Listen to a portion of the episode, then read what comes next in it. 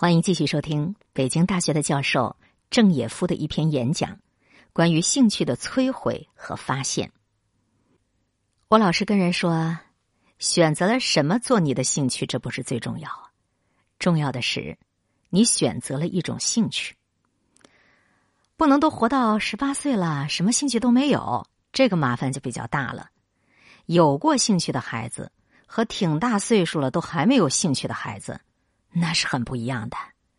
有过一个兴趣，再有第二个、第三个、第四个兴趣就很容易。如果一个孩子到了十八岁还没有一个兴趣，那就比较困难了。我们的问题其实就在这个地方。孩子们小学学习过程当中，有一个很大的问题就是，那么小的年龄就开始追求高分数、高的排名，这是荒诞的。大家都忘了。分数排名的设计当中，有一项叫做及格。及格是个好事儿啊，怎么到我们这儿就成垃圾了？回家报告家长，成绩及格了，那要挨骂的。设计的初衷，及格其实是挺好的事儿，及格就是个坎儿啊，比其他哪个坎儿都更重要，是吧？比优秀和良好之间的坎儿，比良和中等之间的坎儿都重要的多。孩子过了这道坎儿，家长就应该释然，啊，对不对？我为什么说追求高分是荒诞的呢？因为那样学过的东西，你就必须一遍、两遍、三遍的去复习，以求得到高分。考的是个什么东西呢？啊，要是一二年级，考的就是一些生字、加减乘除。即使我们从一年级到六年级都是仅仅及格，五六年级的时候。拿来一年级的生字，我们是不是每个都能认的呀？那你为什么一定要在一年级的时候就非要要求我争取高分呢？达到及格几乎没有成本，九十五分、一百分那是有成本的，成本可不光是时间，浪费了感情，增加了无聊。及格多轻松啊，剩下时间我就撒欢儿，那就玩去了。到了六年级、四年级以前的生字，你肯定全部都认识。那当初你们为什么要逼我拿个一百分呢？吃饱了撑的。我所说的这个路子，叫做以新代旧。学习新的东西，就把旧的东西不知不觉就复习了。我也跟大家亮个底儿啊，我小的时候就是一个顽劣的少年。我五年级才入少先队，其实就是极端的贪玩我不求好分数，也没耽误什么，还占了便宜。啊！别人复习的时候，我在撒欢的玩我也没有厌学，乃至后来学习的后劲儿特别足。幼儿园的时候不可以学习课业，小学的时候是刚刚开始学习，刚接触课业的时候，你得要轻松的学，你绝对不可以产生一丝一毫的厌学。我相信，如果我们把标准定在及格，咱们其实好多孩子他都是不会厌学的。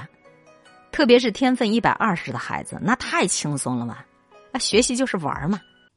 那要真是这样走过来，比较认真的学习，应该是从中学开始。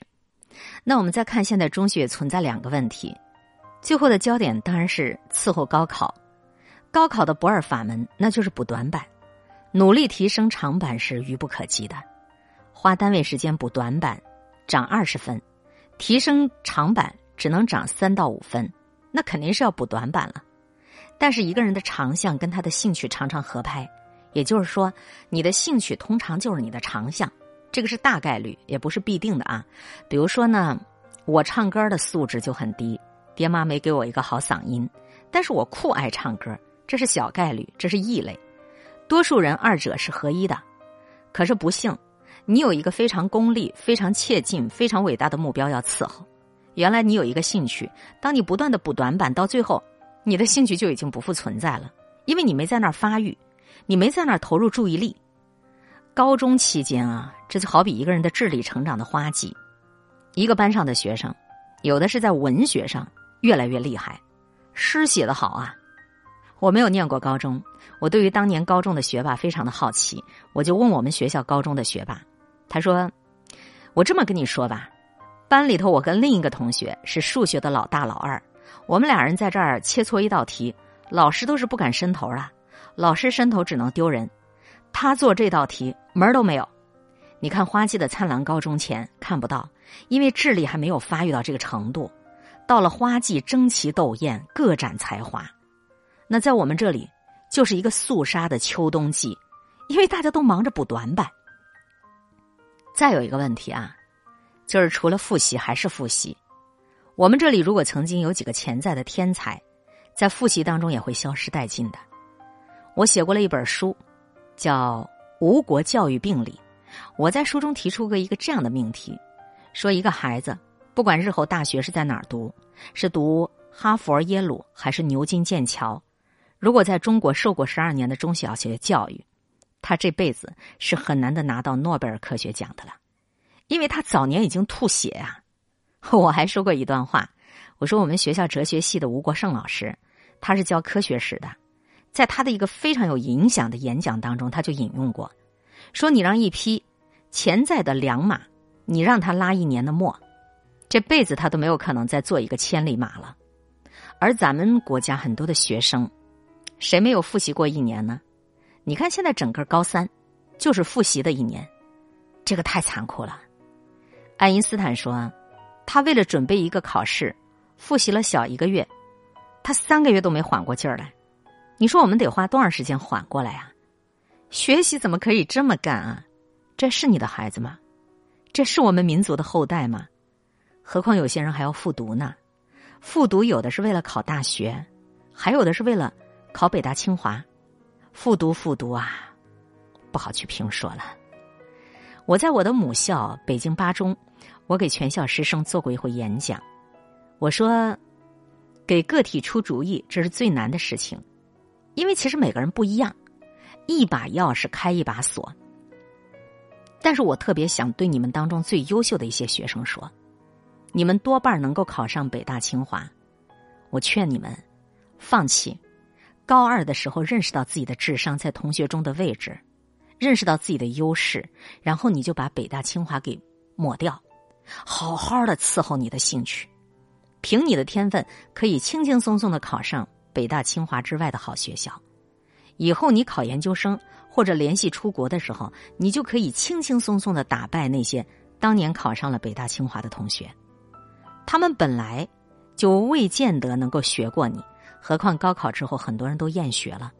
那如果你整个高二、高三都伺候自己的兴趣，然后选择了自己愿意追随的方向，演讲当中我说过，我初三的时候啊，是这个学校八百公尺的年级冠军。八百公尺要跑两圈我们每次比赛都是第一圈太快，不敢落后啊。跑第二圈的时候体力就不支了。我在西城区拿过第四名，那次比赛第一圈用时比第二圈快了七秒钟。如果第一圈慢三秒钟，后发制人，那我可能是西城区第一名。但是，一块跑的人第一圈没有人敢放慢，这叫个什么呢？有个学术名词叫“囚徒困境”。我这个道理可以叫。八百米赛跑困境，一个孩子十二年的中小学加上幼儿园的教育历程，都没有给你们一个发育兴趣的空间。那到了大学以后，你们将越来越感觉到，哦，为了保研就要伺候基点，还是补短板。你说，如果我们总是在补短板、补短板，我们什么时候会发展自己的兴趣呢？我曾经给北大社会学系的主任出了一揽子的制度设计，以免挫伤同学们的学习兴趣。以后一条也没有采纳，从此我就把自己流放了。我就跟他请了个长假，我说以后系里开会，除了招研究生或进新教师，其他的会议我就不参加了，免得会上跟你有争论啊，你也争论不过我，挺尴尬的。他说：“好好好，你不参加。”当然啊。这个当家有当家的难处，那我也就不再出谋划策了，节省自己的精力吧啊。基点高的同学保研了，而我们学校保研的比重很大，读研和不读研的同学都走上不一样的道路了。那像我们这样的大学，读研的同学日后做职业学者的比重是非常大的。我终于发现，中国的好多职业学者，我的同仁、我的同事，为什么有些人学术做的那么无聊？如果是伺候基点上来的，多一半都会这么无聊，因为他们在智力成长的花季，就没有伺候过自己的兴趣。最后，跟大家聊一聊通识教育的意义。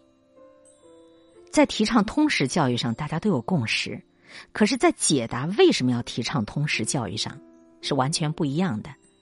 很多的解答，我觉得没说到点儿上，讲的公允一点吧。他们说的是小道理，没有说出要搞通识教育里的最要紧的那个原因。在这个年龄搞通识教育，是因为你们还不知道自己的兴趣在哪儿。让你接触的学科宽一些，别一上来就进入一个胡同，过后发现，哎呦，我根本就不喜欢，那可怎么办？你知道吗？美国的中学生报考的是哈佛大学，不是其中的某个院系。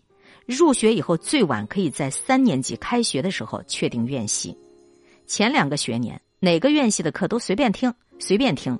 那在这样的学校里，还用得着提倡通识教育吗？你愿意听什么你就听什么，当然是在寻找自个儿的兴趣了。众里寻他千百度，通识教育实际上就是为了这个。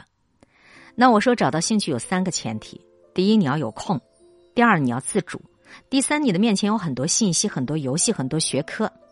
那如果我什么都不知道，你让我怎么选择呀？所以，广泛的资讯供你选择，这才是通识教育最大的支点。你看钱钟书。他的高考数学是不及格的，陈景润，他对于文学历史是没什么兴趣的，怎么了？那耽误什么了吗？数学家杨乐高一的时候就确定了他一辈子的方向，但这些都不是大概率，多数的学生要在青春期通过通识教育来发现自己的兴趣，确认自己的方向。我觉得这就是实行通识教育的大道理，而给大家广博的知识是一个小道理，我不否认它。你说一个十六七岁的人上来就痴迷数学、痴迷诗歌，这有什么不好？对这一小撮兴趣很早定型的人，有没有通识教育，那都是无大所谓的。我反对让人厌学的复习，但是我不反对，而且极力的鼓吹我们要多读书。就是说，读书跟读书方式太不一样了。你过手的多数的书，你不必读第二遍。非常重视的地方，你做个笔记，做个索引，什么什么观点在哪本书多少页，十几个字就行了，有个模糊的记忆就够了。电脑的产生，让好记忆力的人的优势打了个八折。有想象力的人，有模糊记忆就够了。你可以翻看自己的笔记和索引呢，你可以电脑查询呢，但是你应该读非常多的书。咱们到网上搜一搜，看一看哈佛、耶鲁、牛津、剑桥。对于本科生、研究生要求的每年的阅读量是多少？它能够吓着你的。我适合在美国大学读书，在美国大学，老师开的书单都是海量的啊。我们这里要求读的书不多，时间都花在了复习，花在了考试上。这两种读书方式其实是天壤之别。如果你过手的都是你没有看过的书，而且是精心挑选的，那每次都是打开一扇窗户。令你好奇，你就不容易厌学了。最后一点，我想说，虽然我们被十二年教育摧毁的够呛，但是你毕竟属于这样的一个年龄，很多的问题他会主动来敲击你，你要珍惜这些问题，努力的解答，不要轻易的相信任何其他人，甚至是老师、教科书、官方给你的答案，包括我今天的演讲。它既然成为一个问题浮现在你的头脑，就说明你对现存的答案不怎么认可，有了怀疑之心，这个太可宝贵了。首先是你自己解答，但是常常找不到完美的解答，不会一步到位，这个时候你就要追问第二个、第三个问题，一路追问下去。这种穷根问底就叫做研究精神。以上我们分享的这一篇演讲稿啊，是来自北大教授。郑也夫的演讲，我们也尊重原创，版权为原作者所有，如有侵权，可联系我们删除。我虽然没在北大念过书，但是我非常喜欢这样的演讲。当然，尽信书不如无书，发现自己的兴趣，知道自己是个啥样的人，认识了解自己，做个有趣的人，和你一起共勉，让我们发现属于自己的兴趣，发现自己的美丽人生。今天会遇见什么人，会发生什么事？都有各种意想不到的可能性。分享传播有力量的文字，亲近感受真善美的观点和态度。空中和你相互勉励，保持微笑、淡定、从容的好心态。祝福有缘分在这里遇见的你，身体好，心情好。我是海林，欢迎来听一切刚刚好。本节目由喜马拉雅独家播出。